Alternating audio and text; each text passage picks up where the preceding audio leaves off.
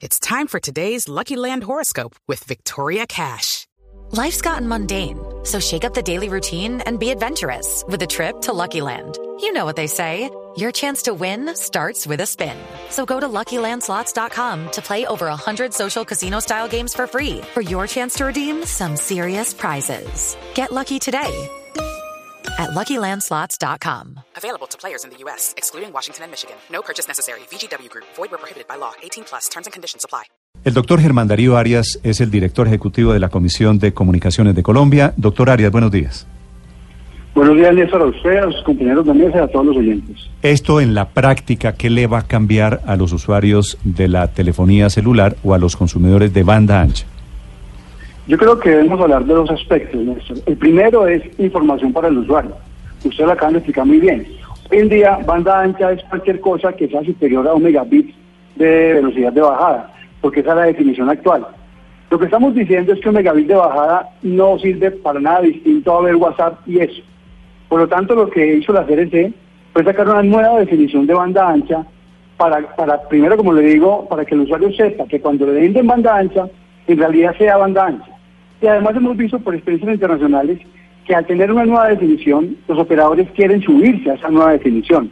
Por lo tanto, le hace un push a la oferta. Esperamos entonces que la definición sirva tanto para que el usuario sepa que le venden, como para que el operador mejore su oferta de servicios. Ah, eso, eso es muy importante, comisionado, porque eh, ¿qué impacto puede tener esto para, para la venta eh, de lo que ofrecen operadores hoy como Claro, que es el más importante, ETV, que es otro de los operadores aquí, aquí en Colombia? Ellos pueden, eh, a partir de esto, cambiar sus, sus, sus planes y ofrecer planes de banda mucho más alta. ¿Cuál es, cuál es el límite hoy que hay de, de velocidades? Bueno, como le decía, hoy banda ancha es cualquier velocidad por encima de un megabit por segundo. Ahora va a ser por encima de 25 megabits por segundo. Lo que el operador va a hacer es tener posiblemente una oferta de acceso a Internet que no se llama banda ancha, que puede tener velocidades de 5, 10 megas, lo que sea, y otra oferta de banda ancha por encima de 25 megabits e incluso una de ultra banda ancha, que es por encima de 50 megabits por segundo de bajada.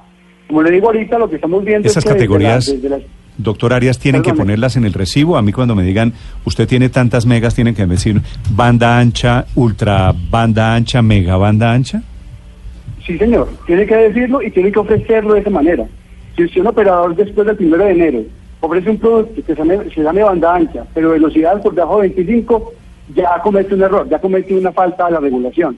Debería ser únicamente aquello que sea por encima de 25 megabits de velocidad de bajada. Sí, pe- pero eso dice usted de velocidad de bajada. ¿Qué pasa en el caso Sí. de velocidad de subida? Es decir, para quienes quieren montar contenido en Internet. Listo, perfecta la pregunta. Entonces la, la definición tiene dos componentes, bajada y subida. La velocidad de bajada es de 25 megabits por segundo y la de subida va a ser de 5 megabits por segundo. La que hoy está vigente es de 1 megabits por segundo y de 512 kbps por segundo. O sea, es mucho, eh, ahorita va a ser 10 veces más o 25 veces más de lo que es actualmente lo, banda ancha. Es el comisionado de la Comisión de Regulación de Telecomunicaciones. A ver, Eduardo, la última. Doctor Arias, ¿qué pasa cuando a usted le están ofreciendo hoy en día velocidades menores a esos 25 megas por segundo? ¿Podría usted, por ejemplo, Y paga negociar banda con ancha, la empresa? además. Exacto, pagando banda ancha. ¿Podría usted negociar con la empresa para que le cobren menos? No, Pues digamos que no negociar. Lo que pasa es que el operador lo que tiene que hacer es una diferenciación de productos por precio. Lo que estamos viendo es que los servicios de, de- de- de telecomunicaciones son deflacionarios, o sea, tienden a bajar de precio, no a subir. Lo que esperamos ahora es que esas nuevas ofertas vengan con precios muy similares a las ofertas actuales. ¿Cuál es el máximo de banda ancha en Colombia, doctor, eh, Ari- eh, doctor Arias? La mayor oferta, pues hoy estamos viendo ofertas en, en sobre fibra óptica de 150 megabits por segundo. Pero sin embargo, cuando usted se va a otro país, les voy a decir por ejemplo España, que estuve hace poco, la velocidad de un sobrino que tengo ya aquí en un apartamento normal es de 400 megabits por segundo de bajada. Entonces, digamos que aún Colombia está lejos, pero creo que estamos en el camino correcto. Lo que estamos viendo es que las ofertas cada día son de mayores velocidades. Sí. Perdóneme, le hago esta pregunta al corresponsal de Blue en, en Europa, que necesita Sí. obviamente una Sí. conexión. ¿Usted cuántas megas tiene de banda ancha, Enrique?